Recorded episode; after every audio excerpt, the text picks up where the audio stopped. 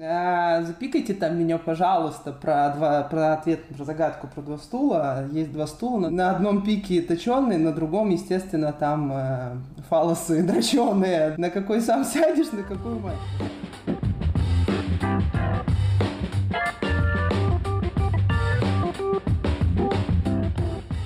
Это подкаст «Оставайтесь на линии» от компании UseDesk. Мы здесь, чтобы поговорить о поддержке клиентов и всем, что с этим связано. Сегодня с вами, как обычно, я, Кирилл Малтызов, Customer Success Manager нашей команды, и Катя Виноходова, сооснователь. Вы можете слушать нас в Google подкастах, Apple подкастах, Яндекс Музыки, ВКонтакте, Spotify и Кастбоксе. Ставьте оценки, пишите отзывы и комментарии. Это поможет большему количеству людей о нас узнать. Всем привет! Сегодня у нас в гостях Ксения Лигай, руководитель поддержки Geekbrains. Привет, Ксюш! Приветики! А, мы поговорим сегодня о том, как живет саппорт после карантина.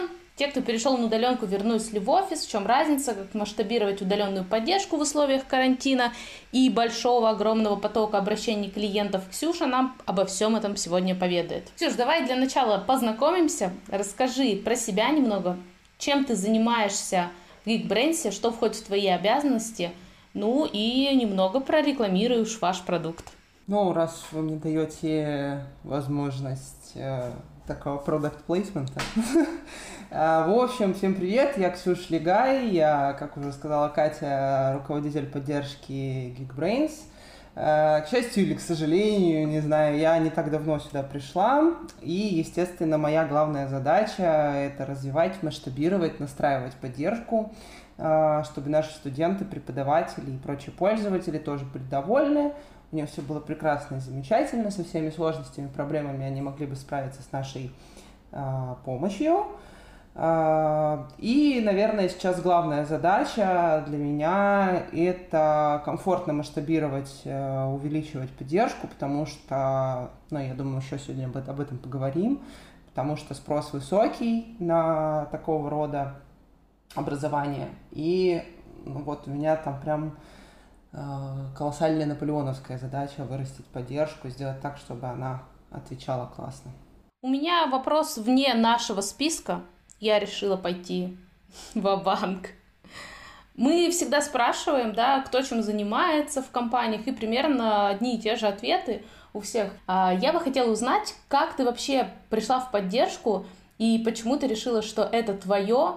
А, может быть, произошла какая-то ситуация у тебя в жизни, или, может быть, ты чем-то была вдохновлена и пришла в клиентский сервис, этим занимаешься, это развиваешь. Расскажи чуть побольше о своей мотивации вообще. Ой, у меня вообще cool story. А, я, так... я знала, да. я знала, поэтому я спросила. Я вижу по тебе, что есть cool story. У меня история дауншифтинга с переездом в Москву. Когда-то, давным-давно, пять лет назад, я перебралась в Москву, искала работу. До этого у меня был опыт работы пиарщиком и маркетологом, причем в абсолютно иной сфере. Это был ресторанный бизнес. Там весь город звучал моими слоганами, был завешен э, баннерами, которые мы делали с, с нашей командой дизайнеров, фотографов, в общем, фотографов и, в общем, всех подряд. А, и в какой-то момент я поняла, что в Красноярске мне тесно, и свинтила в Москву. Собрала чемодан и свалила. И как-то так получилось, что спустя, сейчас скажу, 24 июня я переехала, 7 июля, как сейчас помню, мне было очень страшно идти на в первый день а, на работу, потому что я боялась, что меня обольют, но, к счастью, в Москве всем пофиг на Иван Купала в основном, поэтому я пришла сухая и невредимая в Рокет. Надо же, какая неожиданность! Вот, в 27 лет э, я решила поменять свою жизнь, да, он шифнулась до первой линии поддержки. Но, во-первых, конечно, это был классный продукт, клевая команда. Во-вторых, я осознала хоть что-то в своей жизни, хоть что-то я поняла достаточно прозрачно, что я очень сильно люблю раздавать совет, и прошенные, и непрошенные. А, и с этим, наверное, отчасти связано, моя, связано мое образование. Я по образованию преподаватель истории. Вот. А, и, как говорится, история мать наук. Ну, это я так говорю. Не знаю, говорит ли кто-то так еще. Вот, естественно, всех поучать и говорить, а вот так вот надо было сделать лучше, а вот так вот надо было сделать правильно, а вот так вот делай в следующий раз, чтобы короче, потом не было какой-нибудь фигни. И я поняла, что это, блин, мое призвание. Короче, то, против чего сейчас борются всякие волк-эксперты, э, э, против непрошенных советов, я на этом, можно сказать, сделала карьеру и ха-ха, съела собаку. Вот. Карьера моя достаточно была стремительная в Рокете. Я там быстренько выросла во вторую линию капитана, поняла, что это прикольно. Люблю поучать людей, люблю других людей учить, э, как делать работу, чувствовать чувство собственного превосходства про то, что ты ходишь и говоришь, так, что ты тут написал за херню, давай по-человечески, нормально пиши. Вот. Э, ну и как, э, скажем так, один раз support всегда support. Э, и воспитанный Рокетом support, у меня есть, конечно, какие-то свои предустановленные, возможно, где-то стереотипы, но спустя некоторое время я перешла работать в Яндекс, э, некоторое время была э, руководителем отдела обучения, и мы учили нашу огромную команду поддержки в Яндекс Такси. И вот, собственно говоря, с недавних пор э, вернулась к истокам, так сказать, э, прям совсем в поддержку, то есть не какую-то побочную сторону, вот типа там обучение, какой-то контроль качества или что-то еще, ну прям вот поддержку. Давайте делать, давайте вырастем, э, давайте выдернем поддержку там из прошлого века и сделаем круто. Вот. Вернулась в поддержку, потому что не понравилось что-то на другой должности? А, потому что я просто понимаю, что это вот то, что надо. Ну, типа, то, что я люблю, и то, что доставляет мне, скажем так, э, извращенское удовольствие. Вот, то, что некоторые считают, ну, поддержка, а мне, наоборот, нравится. Вот именно поэтому я и задала этот вопрос. А, многие думают, что вот такой дауншифтинг — это странно. Многие думают, что поддержка — это такой э, первоначальный этап, который поскорее нужно забыть и убежать оттуда. Скажи вот э, тем людям, э, которые только пришли в поддержку и думают, что это такой перевалочный пункт, а, что бы ты, может быть, посоветовала а, в плане того, чтобы понять, что это твое, да, то есть какие качества должны быть у этого человека, и если он хочет вырасти в поддержке, на что ему нужно обратить внимание – как ему себя проявить, а, если вот он только пришел на первую линию, отвечает на шаблонные вопросы. Есть ли свет в конце туннеля для такого человека? Сейчас а, должны быть смех, переходящий в слезы. На... Нет, на самом деле ты-то права. А, отчасти поддержка это все-таки перевалочный пункт. Но перевалочный пункт не в плане того, что, не знаю, какая-то низкоквалифицированная работа, которая не требует каких-то особых знаний, и просто сижу, там, не знаю, студентик поработал, а потом пойду кем-нибудь другим классным каким-нибудь экономистом работать, а про поддержку забуду как про страшный сон. А, тут история, наверное, больше про, скажем так, некоторую осознанность и хотя бы очень-очень приблизительное понимание того, какие цели ты перед собой ставишь. Когда саппорт приходит на первую линию, как правило, конечно, это достаточно молодые ребята, для, и, и имея в виду специфику э, работы в поддержке, как действительно не требующий какой-то там сверхквалификации, не требующий специального образования, э, это работа, на которой тебе по большому счету достаточно пользоваться теми природными данными, которые у тебя есть, там, не знаю, хороший голос, э, способность складывать слова в предложение и пальчиками тяп-тяп-тяп делать, вот, хоть с какой-то скоростью и хоть с, с каким-то уровнем, там, не знаю, грамотности, вот, и кажется, что, типа, на этом, ну, типа, все, Э, как сказал мой бывший руководитель, Паша бывших, потрясающий человек. Э, да, он очень крутой. Да, да, он сказал однажды, что поддержка это очень крутое место, потому что ты можешь вырасти куда хочешь, вообще куда хочешь, если хотя бы приблизительно понимаешь какую-то, ну, призрачную цель. У тебя есть, может быть, не оформленное какое-то, потому что целеполагание это такая достаточно, ну, требует некоторых скиллов, понимать, четко ставить цели, к ней идти. Но если у тебя хотя бы есть некоторое направление вот куда-то туда. Хочу быть начальником, да, буду расти там в какого-нибудь бригадира, капитана, руководителя смены, кого угодно, менеджера, начальника поддержки, начальника дискотеки, в общем, куда хочешь.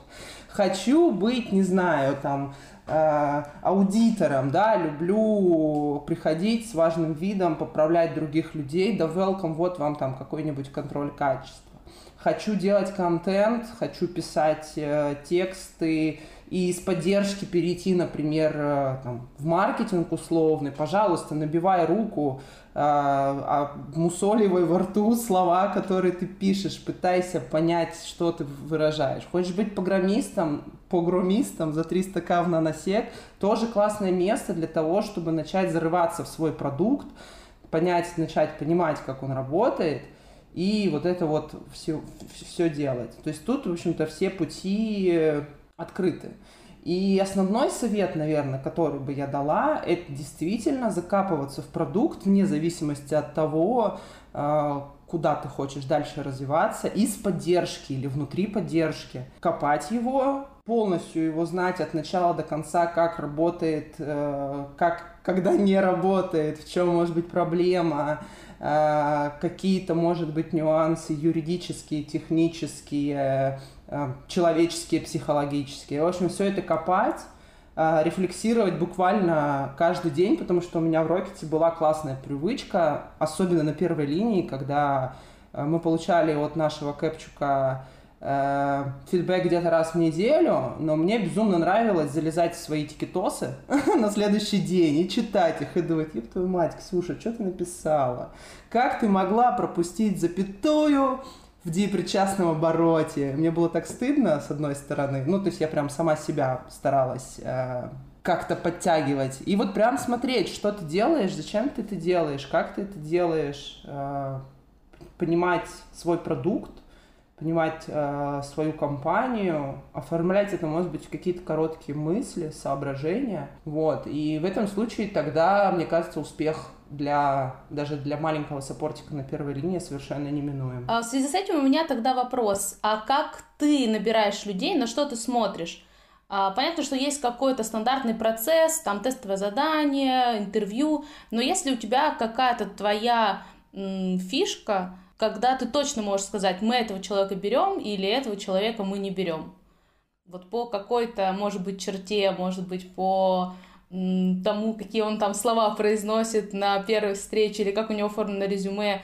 А, есть что-то такое? Лайфхак какой-нибудь, скажи нам. У меня есть э, классная методика, это задавать максимально провокативные, странные вопросы, которые практически закрывают сразу несколько потребностей узнать о человеке. Самый классический вопрос – это про знает ли человек ответ на загадку про два стула. А, с одной стороны, я сразу понимаю, будет ли человек там со мной и с нами на одной волне, потому что я понимаю, там, любить одни и те же мимасики или хотя бы куда-нибудь понимать, что вообще происходит у нас э, вот в этой там массовой культуре, наверное, хорошо, потому что, ну, поговорим, я думаю, что сегодня это немножко расслабляет мозг, когда нужно перезагрузиться, когда нужно про команду говорить а, и строить какие-то командные отношения. С другой стороны, такие вопросы, они очень хорошо показывают, насколько человек не теряется в странных ситуациях, потому что мне кажется, что работа поддержки а, состоит на 99% из э, текущих каких-то вопросов, ну, типа, одно и то же ты просто отвечаешь, и один процент вот этих э, кейсов, где ты просто сидишь, смотришь и такой, что? что здесь произошло? Что, чего от меня хотите? Что за дичь вообще? Вот, и при этом запоминается-то, как правило, этот один процент. Кто-нибудь спросит, да, там, а вот ты когда работала, там, не знаю, в том же Рокете, или когда ты там решала тикеты в Geekbrains, Э, что тебе запомнилось больше всего? Никто не вспомнит текущие вопросы про «Ребята, начислите мне, пожалуйста, 100 рокет рублей». Никто не вспомнит этого. Все вспомнят чуваков, которые требуют 3 рокет рубля э, на протяжении трех э, дней, а мы, ну, типа, по правилам их ему не должны. Или каких-нибудь э, студентов, с которыми ты переписываешься неделю, потому что, ну, что-то произошло. Задавая такие вопросы странные и очень провокационные, я понимаю, с одной стороны, что чувак с нами на одной волне. Даже если он не знает ответа на этот вопрос, но ему как бы становится там неловко, смешно, он ухмыляется, он понимает о чем, да, там, типа, про, про что вопрос. А, а во-вторых, э, ты сразу видишь, человек либо знает и не тушуется и сразу просто отвечает вот прям с, с ноги сходу, либо даже если он не знает ответ на такие вопросы, он начинает размышлять. Тут включается очень хорошая характеристика саппорта, как раз способность думать. Начать думать просто, опять же, с порога. Получил сложный кейс, ничего не понимаешь, что происходит, начинаешь, короче, в нем колупаться, начинаешь разбираться, начинаешь думать, так, нам написали вот это вот так, потому что он, наверное, зашел в свою админку, увидел там вот это вот, зашел сам в админку саппорт, проверил, так ли это работает, и вот эта вот цепочка действий начинает развиваться. Вот, и, наверное, для меня это таких типа три э, главных э, показателя для команды. Это быть на одной волне, это просто способность думать, размышлять а, и при этом не, а, не впадать в ступор, когда что-то получается странное. И есть у меня еще такой четвертый пунктик, но это моя абсолютно а, такая исключительно субъективная находка. У меня был опыт набора разных людей, и в саппорт, и там внутри, э, из команды, там на другие позиции – и я поняла одну очень важную вещь для себя. А, если сомневаешься, ну, короче, если да или нет, то нет. Если сомневаешься, Абсолютно то... Абсолютно согласна. Да, да, то лучше, короче, не страдать, потому что мы такие все классные и про цифры, и про статистику, и про деньги а, компании, все вот это вот. И вместо того, чтобы тратить время, деньги твои личные, ну, деньги компании, понятное дело, на то, чтобы кого-то там трудоустроить, не знаю, провести, обучить, потратить время на обучение, а потом там этот человек не выстрелит, лучше нет. лучше вообще избегать этих штук. И я тоже для себя поняла в какой-то момент, что, возможно, какая-то погрешность, если вдруг я буду сомневаться и откажу кому-нибудь классному, то это, наверное, немножко цинично, немножко так, ну, не сильно по-человечески, да, не сильно там френдли, но я в этом плане стараюсь, конечно, беречь э, свои силы и время на другую бесполезную работу. А примеры, примеры вопросов. Эксперимент. Давайте, эксперимент. Задай нам, пожалуйста, вопросы. Вот мне и Кириллу. Сейчас мы поймем, пройдем ли мы в поддержку Geekbrains, если вдруг нас уволят.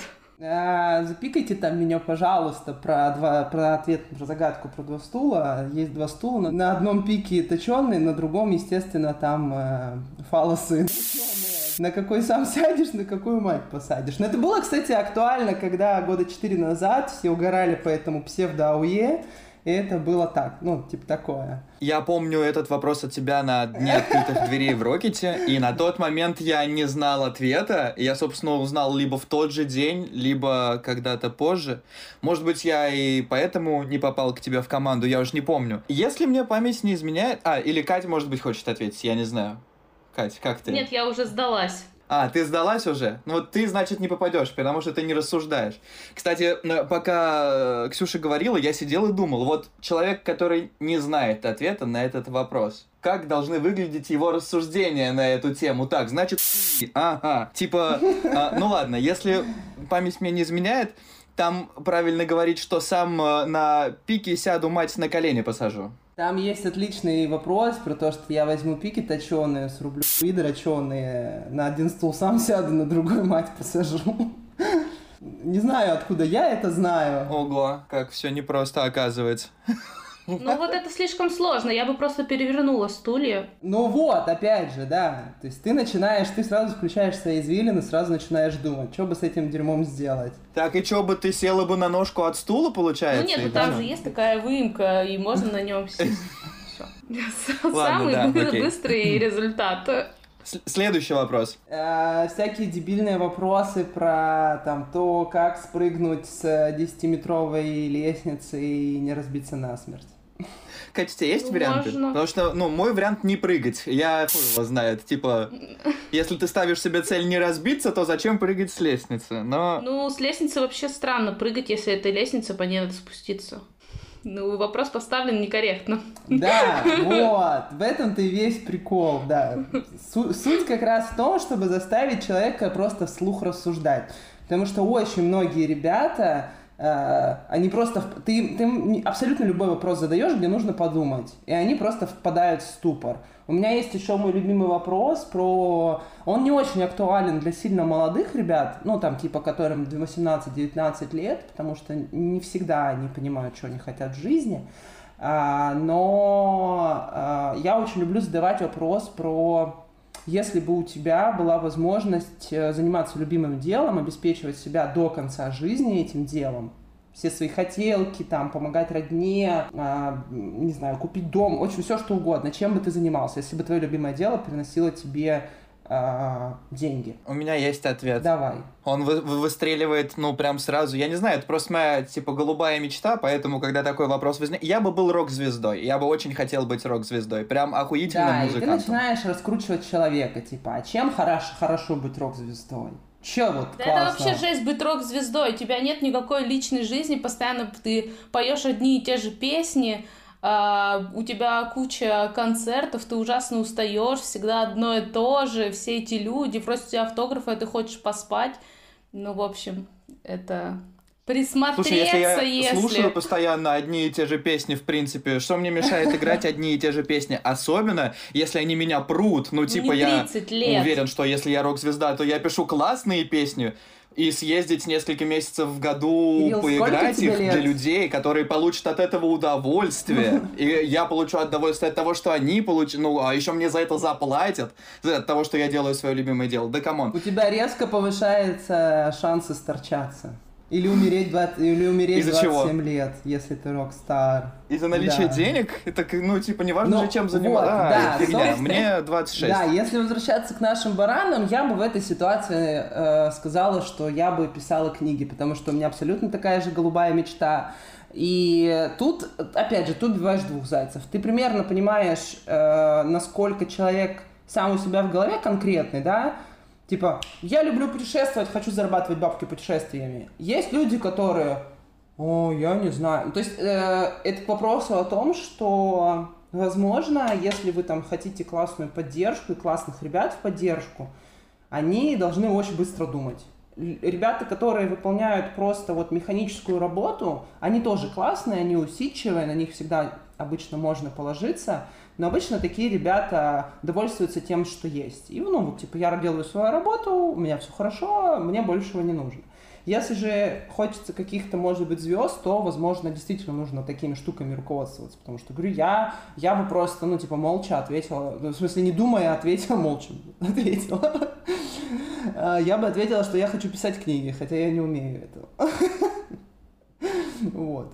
Фантазню какой-нибудь. Кать, ну ты-то, ты бы, вот, ты что бы делала? Вино? Нет, э, я бы, я бы была женой богатого мужчины. Ходила бы по Содержанка! магазинам, покупала красивые платья, бриллианты и ходила бы на балы. Тебе бы за это платили деньги. А, и вести, короче, со За еще. мою красоту, да. Да, селеба-блог. вести- Да, да. Ну что-то такое. И что, и чем ты занимаешься в О. своей жизни, Кать? Что ты делаешь? Я сооснователь Юздеска. Вот-вот. Я уже приближена к своей мечте практически. У меня есть мой богатый юздеск, который дает мне деньги. Но балов сейчас нет, так как карантин. Но, в принципе, Опс. мечта уже почти Никуда осуществилась. не делась, да, да. Ну, давай, раз уж мы начали в эту сторону, был ли у тебя случай, когда ты взяла человека, а потом разочаровалась? И какие выводы ты сделала, какие ошибки ты совершила и больше так никогда не делаешь, например? И можешь э, нам тоже дать какой-то совет? Ну, я нарушила... э, В смысле, эти ошибки... Ну, я не могу сказать, что это прям ошибки, потому что я понимаю, что там эти люди дали мне э, какой-то опыт и осознание, приблизили меня к осознанию. Я, возможно, этим людям, людям была полезна. То есть я всегда исхожу а, из... логики взаимного, взаимной пользы. То есть даже если результат получился негативный, то это все равно опыт, это все равно experience, тебе главное там делать выводы. А, но концептуально я достаточно долго. Я у меня, как видите, переехала в 27 лет, там, в саппорт пришла, у меня достаточно поздно, позднее такое зажигание, и мне понадобилось некоторое время, чтобы как раз прийти вот к этой мысли о том, что если ты сомневаешься и решаешь да или нет, то лучше нет ну, при выборе человека. Вот, поэтому пока я осознавала этот принцип, я очень многим людям там я вообще очень эмпатичный человек, и поэтому ко многим я относилась прям там с жалостью, или кто-нибудь там такой няш-мяш, но при этом двух слов связать не может, ну, очень приятный человек. А, или там какой-нибудь э, не знаю, хикан, которого ты берешь, а он вроде бы нормальный, он вроде умный, но ты, у тебя какое-то такое странное чувство, что вот, ну, что-то не то, вот где-то вот какая-то, ну, типа, матч не произошел. Вот, и каждый раз, когда я думала, да нет, дам шанс, постараюсь, вложу в него там силы и все остальное, и потом начинается раз за разом, ну, косячит, косячит, я уже понимаю, что начинаю воспринимать это как личный провал, поэтому я решила просто, скажем так, избегать, не то чтобы совсем не вкладывать в своих сотрудников силы там и все остальное, но просто в какой-то момент я поняла, что там, мое время и мои силы абсолютно несоизмеримы, лучше я посвящу это время ребятам, которые действительно хотят и которые действительно способны развиваться. Вот. Это будет гораздо более продуктивно, чем э, бодаться с кем-то, в кого нужно больше вкладывать. Ну, насколько я поняла, э, ты же недавно только пришла, да, в Geekbrains? Да, я оттуда, там с лета, э, я перешла, собственно, из Яндекса в Mail, такой ренегат. Вот. Э, и мне достался отдел очень ламповый, очень маленький, э, но при этом с большими задачами и целями. Мы резко начали расти в целом Geekbrains, и это было типа, а, мне не хватает людей, а, срочно надо набирать. А расскажи про три вещи, которые ты изменила, придя в новое место, тех процессов, которые были там. Ну, во-первых, мы переехали на новый helpdesk, что же это такое? Что же это за helpdesk такой? На Ю начинается и на SDesk заканчивается.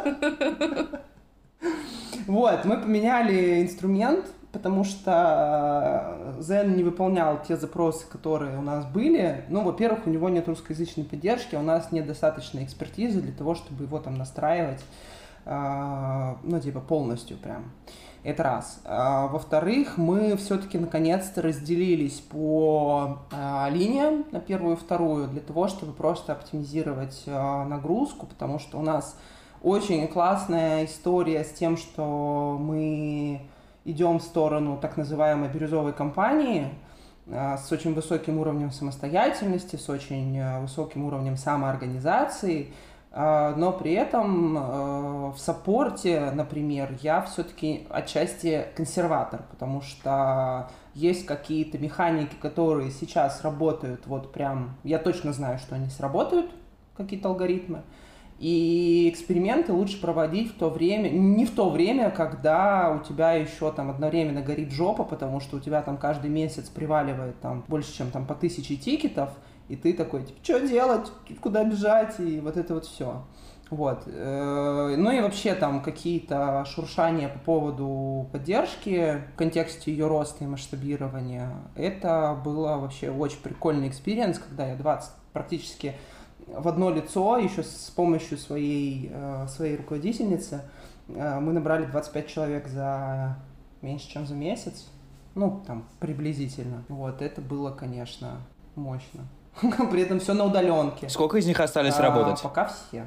Охренеть. А вот такой э, будет, может быть, провокационный вопрос. Когда у тебя наваливают тысячи тикетов вдруг, их все больше, больше и больше, но тебе нельзя расширять количество людей, которые у тебя работают. Что бы ты сделала или что ты делала в своем, в своем предыдущем опыте, как можно справляться с этим потоком, чтобы чуть-чуть э, его разгрести там, уменьшить время первого ответа. Какие есть механики для этого? Очень люблю истории про то, как э, закрыть скриптом 6 тысяч тикетов, э, написав, простите, если у вас была проблема, напишите еще раз. вот, это Я знаю люблю. реальные такие случаи тоже. Да, но, типа, понятное дело, что это, типа, супер экстренная история, да, когда, ну, прям действительно, и э, во многих э, вещах, во многих ситуациях я прекрасно понимаю, что нужно прям смотреть с разных сторон, потому что бывает так, что завалило, и это одно и то же, и тогда ты просто выпускаешь релиз, а, херачишь на всех автоответ, там, со ссылкой на него или э, с каким-то факом, который ответ, отвечает на все массовые вопросы. А, бывает же и такое, что происходит какая-то какие-то телодвижения в целом общие, которые, например, ну, они разные. И, и ты понимаешь, что ты не можешь просто взять и на все ответить разом, да, там одним тикетом, или просто выделить какую-то группу большую тикетов. Вот, поэтому, с одной стороны, ну, типа, первое, что нужно сделать, это, конечно, анализировать и понимать вообще, что там, что там внутри в этой куче, в этой тысяче, да, может быть, там, ну, даже если там условные, у тебя есть там какая-то система тегирования, и ты можешь разделить э, тикеты на маленькие кучки, ты можешь ответить на них маленькими кучками. Вот, в крайнем случае, если же... У меня вот, например, как раз была такая ситуация, что поскольку саппортик ламповый, все зашибись, нормально, замечательно, Никаких тегов, никакой аналитики, сидим, тяп-тяп-тяп, отвечаем, все у нас нормально, а потом, короче, на голову сваливается этот рояль, и ты такой, а что делать-то? А, а чё, а чё? Вот, но, типа, в этой ситуации мы делаем классическую историю про «простите, извините, мы очень долго отвечаем, если у вас что-то суперсрочное, напишите еще раз» а, но мы до вас доберемся. Ну, типа, бэклог это не так страшно. Это, конечно, не прикольно и неприятно, но это не так страшно, как ну, на мой взгляд, возможно, это немножко такая, типа, легкий флер пофигизма, да, потому что вдруг там у кого-то действительно серьезные проблемы. Ну, тут опять же все сильно зависит от продукта. Если мы говорим про там то же самое Яндекс Такси, где или там про банк, э, где ответственность за бабки и жизнь, тут, наверное, это не очень приемлемо. Если у вас продукт какой-то попроще, который, ну, никаких жизненно важных, прям смертельно жизненно важных вещей не затрагивает, то, наверное, в этом случае э, дать какой-то временный ответ даже всем подряд, это нормально. Но тут, опять же, опять же вопрос в какой-то аналитике, просто в логике, и всяком таком. Ну и плюс мы просто начали... Э, у нас экспоненциально так получилось, очень сильно росло количество тикетов, потом еще случилась там всякая интеграция с Вилсакомом, Uh, у нас случайно все упало, в общем, короче, и нас, естественно, начало засыпать. Uh, первое, что я сделала, я такая нажать кнопку, протегировать все тикеты, в которых есть слово «Вилсаком», и потом, типа, написать на них один большой автоответ и закрыть 60% вообще всех сообщений, которые нам свалили. С другой стороны, но, типа, если ты понимаешь, что это не эпизодическое что-то, типа сейчас вот резкий какой-то пик аномальный, а потом будет опять 20 тикетов на сутки, то, наверное, если это не так, то надо задуматься о том, чтобы по-быстрому устроить некий fast найм. Вот, потому что это термин ко мне прилепился в Яндексе, и мне кажется, что это прям вот про то, что прям по-быстрому собрать людей, задействовать все возможные ресурсы, по возможности эм, не впутывать лишние, лишних людей в этот процесс, ну, потому что, например, если мы говорим про там рекрутмент, они обычно очень системно подходят к этому вопросу, и вот тебе ищут. Когда тебе нужно там плюс 10 резко сделать за неделю, ну, наверное, нужно взять э, это все в свои руки. Где, где найти людей, скажи мне? Мне вообще очень повезло. В тот момент, когда мне понадобились люди, они оказались на рынке труда. Э, те самые э, несколько сотен человек э, из небезызвестного не банка. Вот. Но, с одной стороны, да, с другой стороны, у нас был в такси опыт вот этих вот таких выездных наймов а Дня открытых дверей. Это очень крутой experience, когда ты обрабатываешь большое количество людей на основе какой-то выборки, то есть ты сначала их собираешь, смотришь быстро, да, там какой-то пул кучи людей, которые приблизительно соответствуют твоим условиям. Закидываешь в них какое-то такое же супер быстрое тестовое задание, на основе которого ты можешь просто бинарно сказать либо да, либо нет. А потом из тех, кто да, уже поговорить с ними лично и понять, ок ли он или не ок. Ну, тут, конечно, погрешность достаточно высокая будет в целом и общем, но зато можно набрать э, достаточно людей для того, чтобы там закрыть эту несчастную тысячу тикетов. А есть какие-то параметры, про которые ты точно знаешь, что вот этот человек, скорее всего, будет норм? Ну, например, какое-то образование, гуманитарное или техническое, или какой-то вуз, откуда приходят классные ребята, или действительно предыдущее место работы, какая-то сфера, допустим, там банковские хорошо, а те, которые в интернет-магазине, ну такое себе. Какую-то такую ты, может быть, э, для себя выявила? Да на самом деле нет. У меня бывали ситуации, когда классные чуваки приходили вообще просто из ниоткуда. Там, не знаю, ребята вообще без опыта работы, без образования, которые последние, там, не знаю, 10 лет смотрят аниме, и типа ничего не делают. И ты начинаешь с ними разговаривать, а они прям клевые. И ты такой, давай, чувак, к нам. Такое тоже бывает. Вот. И сказать, что вот те, кто в банках работали, те классные. Вот те, кто там, не знаю, в каком-нибудь озоне работал, он не классный. Это на самом деле не так. Тут вопрос в том, насколько вообще-то чувак был просто погружен именно как раз в свою работу, насколько он пытался это все дело раскурить. И даже если, ну, в некоторых сервисах это не всегда получается, потому что они там условно, ну, такого типа капиталистического подхода, да, придерживаются там, вот, линейный сотрудник, он работает, главное, чтобы он подольше продержался и денег много не просил. Такое тоже бывает, но типа концептуально, ну да, ребята, которые там из Рокета вывалились, они классные. Они, мне их, по сути, эм, работу наших рекрутеров сделали рекрутеры Рокетбанка, да. Там, я пошла в чатик закинула, говорю, пацаны, давайте ко мне. Вот. А, да нет, у меня нет таких предпочтений. Я всегда смотрю резюме, я всегда смотрю на стиль общения, я очень не люблю формализм, но не знаю, возможно, это просто какая-то у меня, это называется чуйка. Я буквально иногда, посмотрев на несколько сообщений, я прошу обычно писать короткое ревью, ой, господи, не ревью, как это называется, ешкин матрешка, сопроводительное письмо, коротенькое. Да, а, Интро, во, я вспомнил. вот, и очень часто по буквально паре предложений уже понятно, что из себя человек представляет. Как он представляет там себе поддержку, как он э, идет на контакт с незнакомыми людьми, потому что, например, для людей, которые там первый раз идут работать в поддержку или там какие-нибудь хиканы, интроверты, у них бывает просто даже сложность с тем, чтобы вообще общаться с вот этими вот рандомными незнакомцами. Типа, о боже, как я с ним буду разговаривать? Да, как, ртом или пальцами? Вот и все варианты, которые у тебя есть. Вот, и это очень, очень сильно заметно.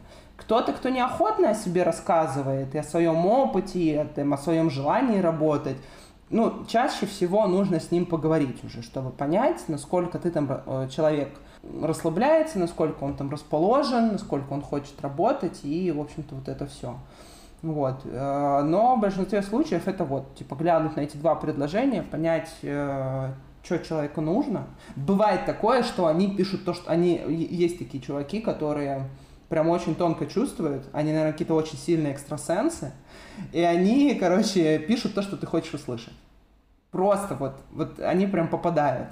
Но это тоже заметно. Не знаю, мне, по крайней мере, это очень сильно заметно, когда человек, э, это либо облекается в какие-то э, шаблонные фразы часто, э, либо прям вот ты такой, ага, чувак, понятно, подмазаться решил, когда там типа, о, у вас такая классная компания, у вас там такая классная команда, я там знаю кого-нибудь, у-у-у такой, окей, ну, предположим. Но никогда не стоит э, скидывать со счетов и тот э, шанс, что это действительно может быть искренне. Э, восторженность с легкой, э, восторженность людьми и вообще любовь к людям с легкой примесью, легким флером такого цинизма и скептицизма мне, по крайней мере, помогает выбрать людей, с которыми мне потом будет комфортно работать. А, расскажи, как э, контролировать людей, которые работают далеко, которых ты не видишь каждый день.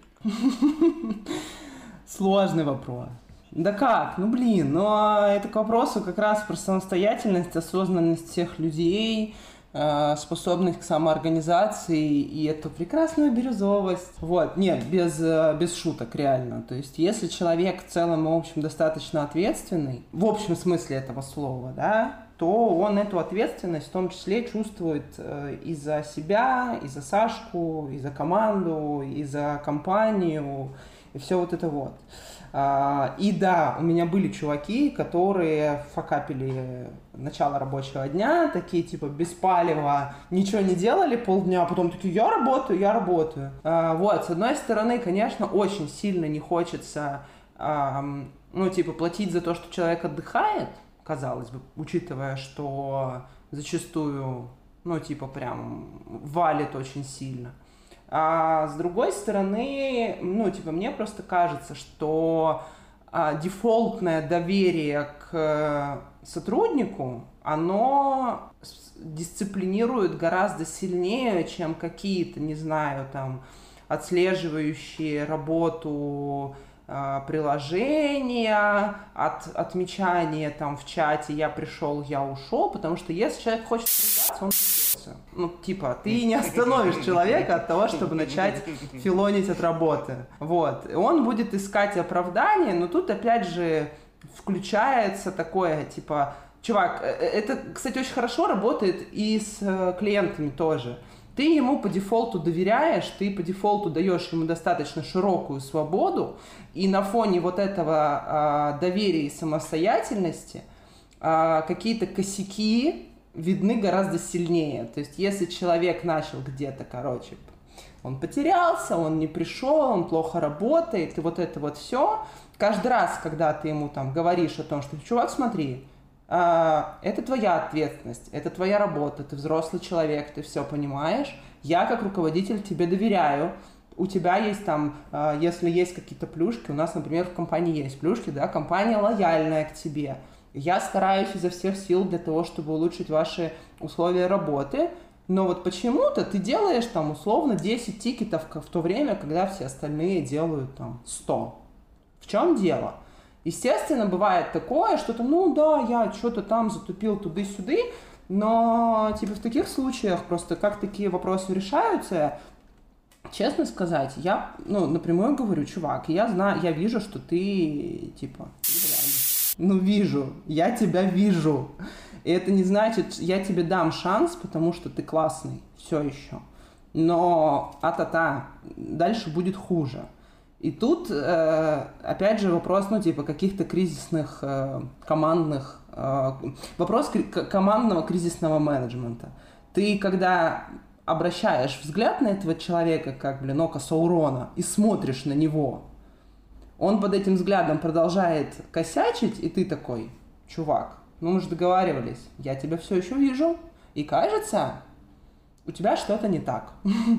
Вот, и тут вы либо прощаетесь в этот момент, э, либо у человека вдруг внезапно происходит какое-то озарение, что, к сожалению, не очень часто бывает, э, но вот как-то так. На мой взгляд, доверие работает лучше, чем э, контроль тотальный, потому что, ну, типа, а зачем? Заставлять человека, опять же, ну, тут такая, типа, глобальная история. Заставлять человека работать на работе, на которой он не хочет работать, зачем? Если он не хочет, то как бы ничего хорошего из этого не получится в перспективе. Такое контроль этого вопроса происходит еще на этапе найма. То есть, если ты изначально берешь людей, в которых э, не сомневаешься, в которых уверена, то потом гораздо меньше вероятность, что кто-то из них будет ну, в целом, в общем, да. Ты в самом начале упомянула, что вы хотите, чтобы ваш support был супер-супер крутым и полетел как ракета в космос. Расскажи, что ты в это вкладываешь? Что значит классный support 21 а, века? А, сейчас выдумали много всяких классных слов. Там все весь от customer success э, и прочее. Э, да, понятное дело, что самый классный support тот, которого нет. Это когда у тебя продукт, у тебя когда support, support работает на опережение и решает проблемы еще до того, как с ними сталкивается юзер. Вот, это, конечно, очень круто. Но я, честно сказать, не видела ни одного продукта, чтобы вот прям все было максимально радужно, и никто бы не писал, и там весь саппорт, ну, в смысле, там, э, продукт отлавливал свои косяки до того, как они вывалятся на а, пользователя. Ну, такого, наверное, типа какая-то волшебная страна, там, с единорогами и, и прочими сказочными существами несуществующими. Мне сложно сказать, потому что я суперинтуитивный человек, я очень часто полагаюсь как раз на свои какие-то субъективные ощущения. Я очень попробую это описать. Эм, по крайней хороший support это как минимум, начнем с того, что support, который не доставляет хлопот и неудобств. Это support, общение с которым абсолютно бесшовное, абсолютно комфортное, без э, необходимости там по 10 раз объяснять одно и то же, без необходимости не знаю, отвечать на те же самые вопросы. Вот. По сути, э, саппорт классный. Это некий старший товарищ, который знает, как что-то работает, и он прекрасно понимает, что кто-то может этого не знать. Ну, то есть такой снисходительный, добрый, старший братан, который тебе помогает постичь э, скажем так, на просторах какого-то продукта постичь его там предназначение, помог, помочь и все такое. Вот. Э, но это такое, опять же, очень абстрактное мое какое-то представление. Можно сколько угодно говорить про там метрики, про классные показатели, про превентивность, про активность, в общем, все, что вот это вот там в это все вкладывают. Вот. Но, опять же, говорю, в моей вселенной это тот, э, классный саппорт, это тот, который в общем и целом делает юзера счастливым. Потому что э, выгоду, э, выгоду для компании можно получить даже из проблем. Все прекрасно понимают, что все пишут только про сложности, негатив и вот это вот все. Редко кто пишет, например, про то, как все классно и замечательно – и при этом все прекрасные пользователи понимают, что в большинстве случаев а, не бывает продукта абсолютно без каких-то проблем и порожков, об которые спотыкаешься. И когда ты создаешь, ну это такое, знаете, искусственное создание некой ценности поддержки и некой ценности компании. У тебя сначала возникает какая-то проблема, которую ты сам, ну типа создал, она сама возникла. А потом ты э, в красном плаще врываешься как классный чувак, и эту проблему решаешь, и все ва Ну, это как в этом в сериале про пацанов, это где они сначала устроят какой-то вообще полный макабр, а потом, короче, его разруливают, и все их чествуют. С одной стороны, это, конечно, как-то вот так выглядит. С другой стороны, ну, типа, а что, ребята, это естественный процесс. Ты, мы, ну, типа, мы проблемы создаем не нарочно. Они часто бывают, там, что-то сломалось, процессы недонастроенные, и они в, ну, типа в процессе а, разработки.